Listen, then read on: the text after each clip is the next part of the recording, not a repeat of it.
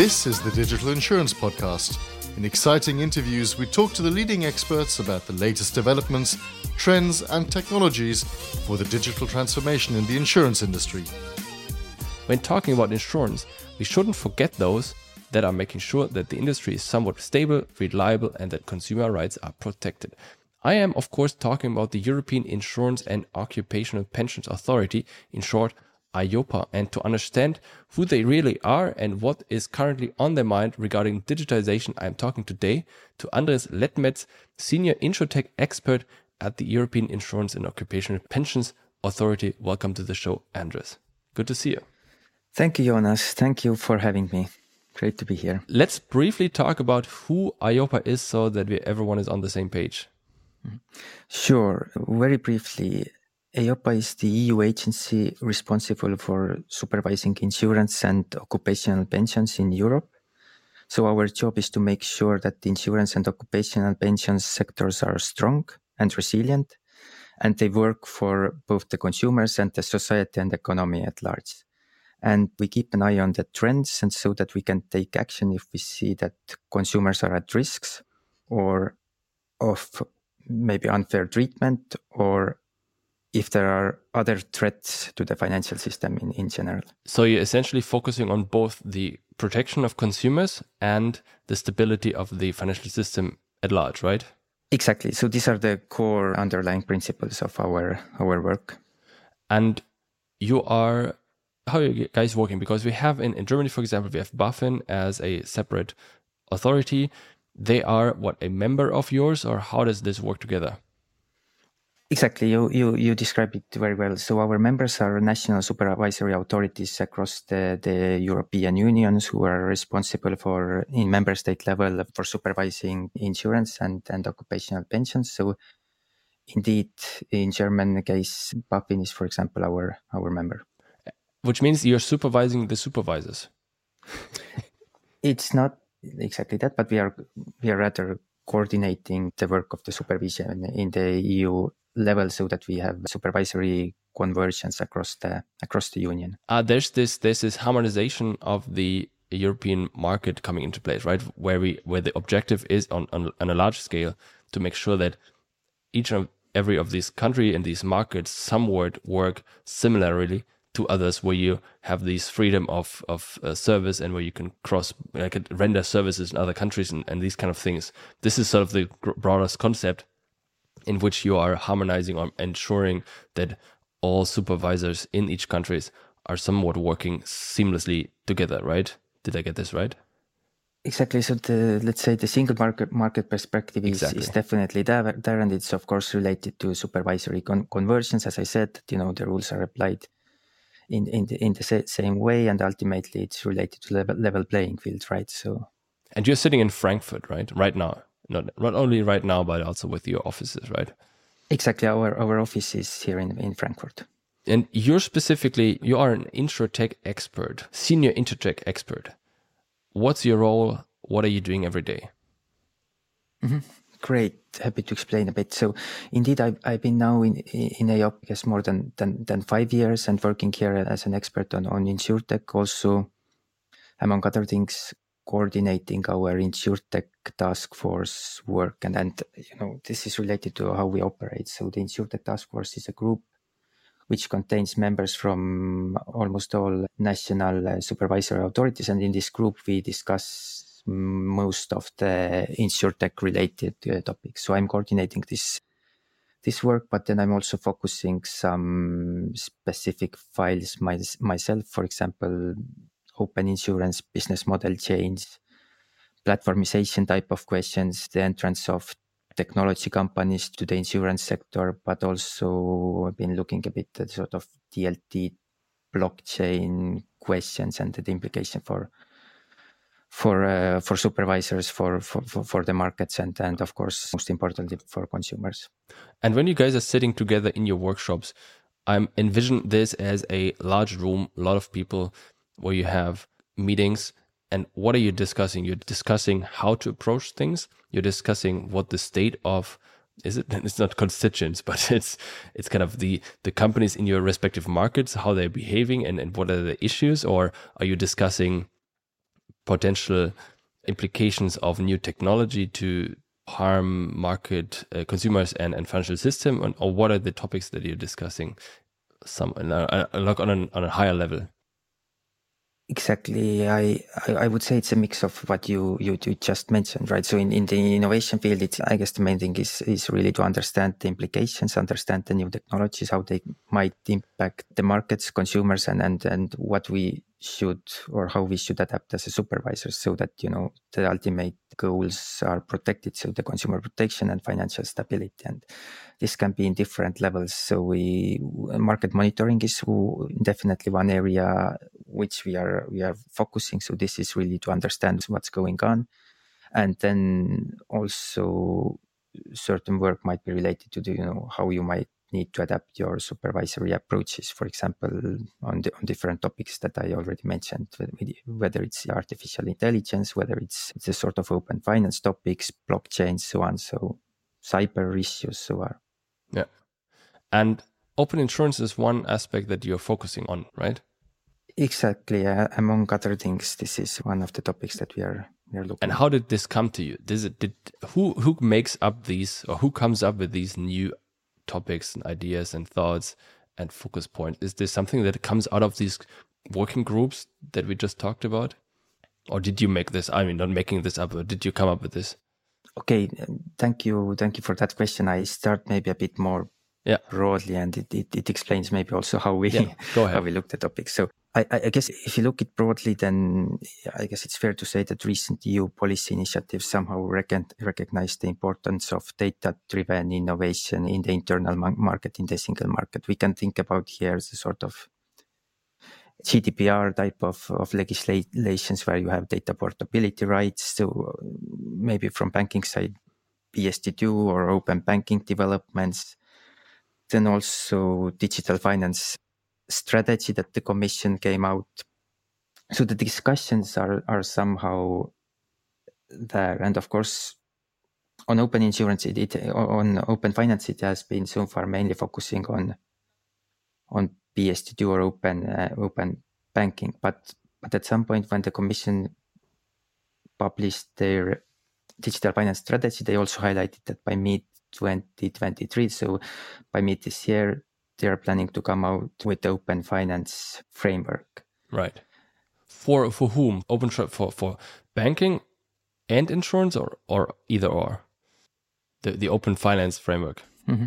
Sure, as as it is stated in the in the digital finance strategy, it's just referred to open finance framework. So it remains to be seen what is okay. exactly the scope, but you can imagine that it's going a bit beyond the current right. open banking type of approach, right? So, okay, but yeah, just carry on. So, uh, how does mm-hmm. this fit together? And in addition to that, I, I guess you can see certain trends or discussions across the globe, right? So if we we can mention here Brazilian example where the open insurance framework is already in place. Australia maybe where it's you know that the data consumer data right is already in, in place. Discussions now ongoing how you you know if and how to to Im- implement or extend it to the insurance field. In Singapore, certain insurance products are already in the scope: life insurance, health insurance, uh, product. So you, you can somehow, somehow see the discussions across the globe, I would say. And this has been also our our motivated motivation why why we started to look at this from supervisory perspective perspective looks looks to me as if, if if the rest of the world is a little bit of ahead of us or was this just my impression i wouldn't definitely summarize it this way. I guess that is what is fair to say is that discussions are, are on, ongoing, and and there are certain countries there which are a bit maybe more advanced. The Brazilian example I, I mentioned, but it's also a bit of you know staggered approach that the right. whole whole framework is not yet in in place. There are there are different uh, phases, different phases mm. of the of the of the implementation. So, okay, so this is sort of your holistic view on open insurance. And this is how it came about from this PSD2 was somewhat the roots. And then the uh, commissioner, if I'm not mistaken, opened this up to like finance frameworks and kind of extended this to, to insurance. Understand this. This is how it came, ended up on your table, if you will. Mm-hmm. what what does it mean that you're an expert in this and what do you do so you're looking at what open insurance is right now what it could be what it should be and uh, you're talking to with market participants or are you talking with supervisors and and hear their thoughts probably as well how do you describe that mm-hmm. I start again maybe a bit more broadly so of course our focus is really you know the supervisory perspective even if there is no regulation in, in place, it's important for supervisors to understand where the market are going, what are the, you know, what are the developments, what are the new risks, and what are the new opportunities. And and if we talk about open insurance, I you know we might also cover a bit the definition, right? So I guess it's also fair to say there is no uniform definition of right. open insurance. Insurers have always you know been relying on data. There is nothing new here in this sense, and uh, you know, in, insurers do so to assess and manage risk, price product, charge premium. What is maybe new is the sort of increased availability of data and, and also the increased computing power or the sort of ability to consolidate and analyze large data sets. And of course, new data as well, or alternative data, IoT data, data from your wearables, and so on, other, other smart, smart devices. So open insurance is somehow based on this availability of data and involves data sharing and third party access to data. So we've been considering in our work, it, we've been considering it really broadly. So accessing and sharing insurance related data, usually via application program, programming interfaces or, or, or APIs. We try to look the implication of this uh, of this broad. For how long have you guys been looking into this? but is this like a year, like 2022? Is it tw- two mm-hmm. years, 2020, or? Mm-hmm.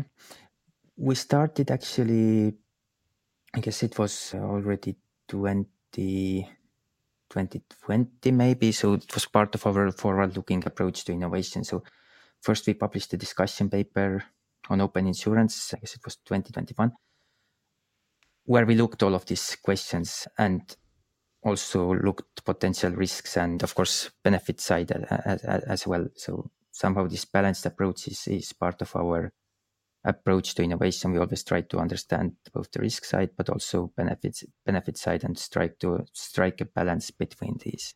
Let's elaborate a little bit on mm. a discussion paper. So you guys published a discussion paper in whatever 2021 doesn't matter. What does that mean? Who is reading this? Who is this intended for? Who's discussing about it, if you will?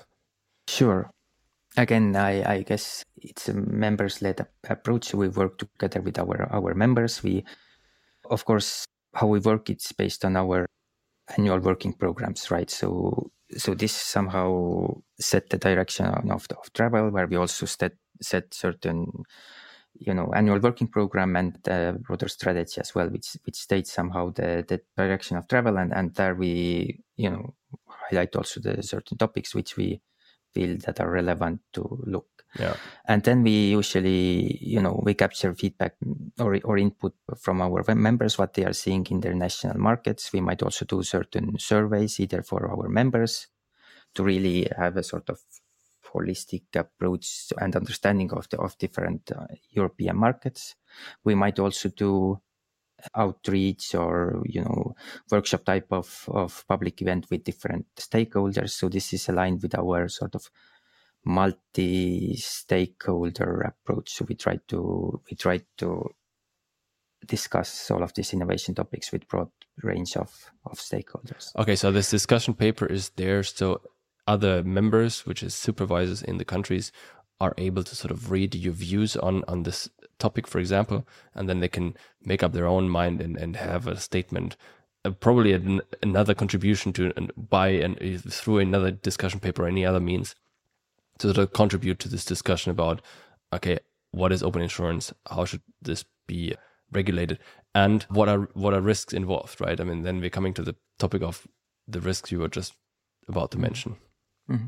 Exactly. I, I, guess you can summarize it this way, but but I would maybe clarify a bit. So, uh, of course, the members are involved in the work already, right? So, in a way, the, the, the for example, if you work on a discussion paper, this it's it's also a bit of the learning process, yeah. right? But usually after that, we also do a public consultation where we capture broader stakeholder feedback. So with the open insurance as well. So when we published the discussion paper, it was you know put on the public domain. Full stakeholders had, uh, I guess, three months to read the paper, share their views on you know concrete topics, and and this is really a variety of the of the stakeholders. I I uh, you know I mentioned here, of course, incumbent com- companies, insurtech companies, academia representatives, so on. So tech solution providers, consumer representatives, so on, and and this is somehow the extra extra level level level or, or, or, layer you know we are we are then taking into account this feedback and then develop our work further yeah and what what type of risks are you guys seeing in open insurance, or what are you, the benefits, or what you you wanted to talk about this earlier? I think in a second. Yes, indeed. So I, I mentioned our sort of balanced approach, which right. we you always try to try to follow when we when, when we look innovation related topics, and this is how somehow one of the key principle of of our work. So and open insurance as well. So you know if you think about open insurance, it has in fact the potential to bring benefits if designed well and if good consumer outcomes are kept at the center of the debate. So it can, you know, it it can bring increased efficiency, transparency, the development of products better tailored to the demands and needs of the consumers, and potential cost reduction. I, I don't know. Maybe we can, you know, refer to embedded insurance here, where the insurance is put to the sort of point of sale or, or the phase where the consumer really feel the need of consumers we really need the feel, feel the need to buy insurance but consumers might also be able to better compare offerings choose most suitable solution or indeed switch providers as as well with with with greater ease if they feel that the product is product or service is not for them and of course, the competition angle is, is here, although it's not now our remit, but you know, it can increase competition, uh, yeah. competition as well. And you know, if you look at look the risk side or you know supervisory side, and of course from supervisory perspective, there are still many questions or the, the final balance between opportunities and, and, and risks and visibility due to the sort of lack of standardization of insurance products or or certain you know the questions how certain new services would look like or should be indeed treated what existing regulations should be applied or, or whether you know indeed new regulation or or, or more market-led solutions should be developed. So so these are the things which are important to you know keep in keep in, in mind.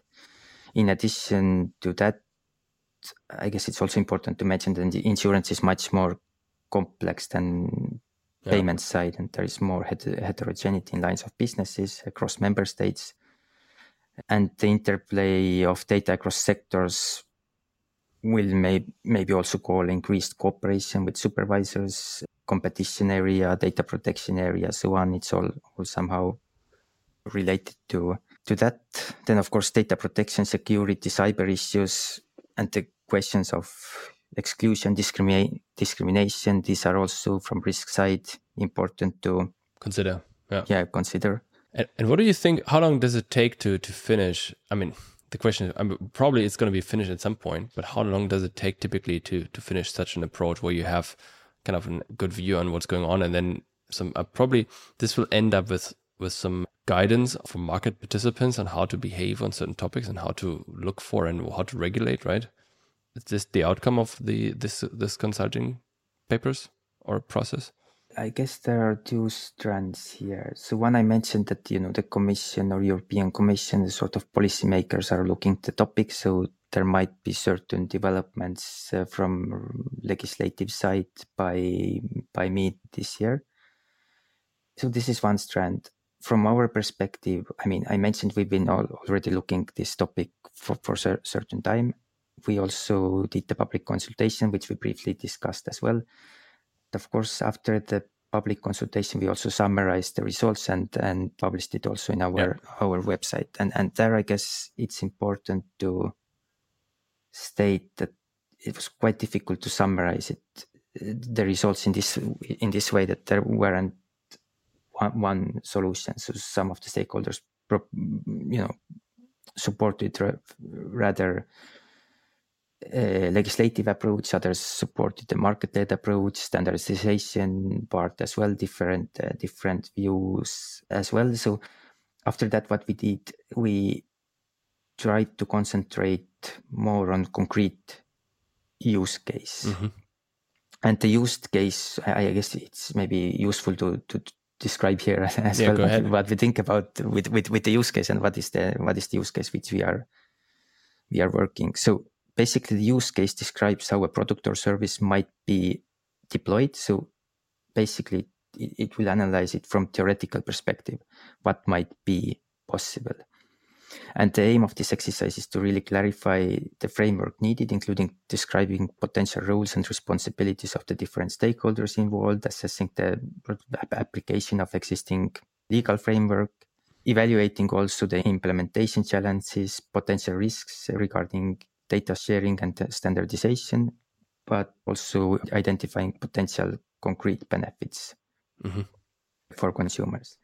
And the design of the use case will somehow allow us to to more easily identify the steps that might be needed from a regulatory and technological perspective to enable the deployment of these services by the by the market basically and and for the use case more concretely our use case explores how to facilitate a holistic overview of all consumers underwritten insurance policies in a holistic insurance dashboard. So basically, the tool would allow to collect and show all insurance policies and related information in one place, functioning as a sort of central point of contact mm-hmm. that aggregates and combines information from various insurance companies and insurance intermediaries. So this is is this uh, one of those next steps that are happening, or what are the next steps on on open open insurance for you guys?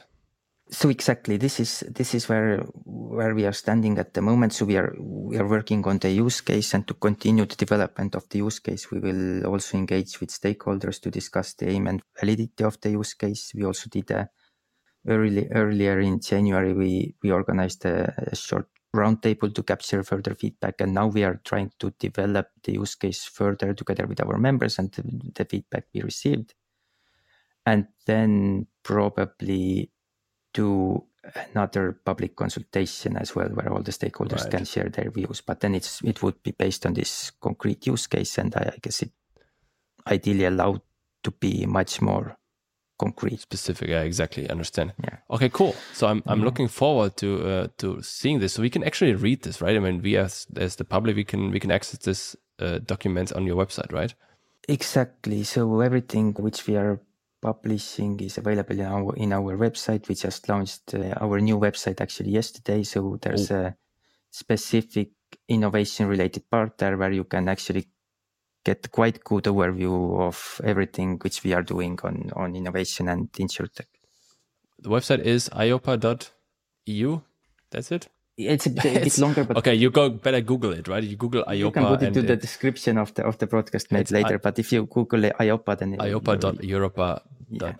Yeah. Perfect. Thanks, Andres, for this discussion. Thank you for having me, and, and thank you for the chance to explain a bit what we are doing from supervisory. That was another episode of the Digital Insurance Podcast. Be sure to follow us on LinkedIn and leave us a review on Apple, Spotify, and the rest.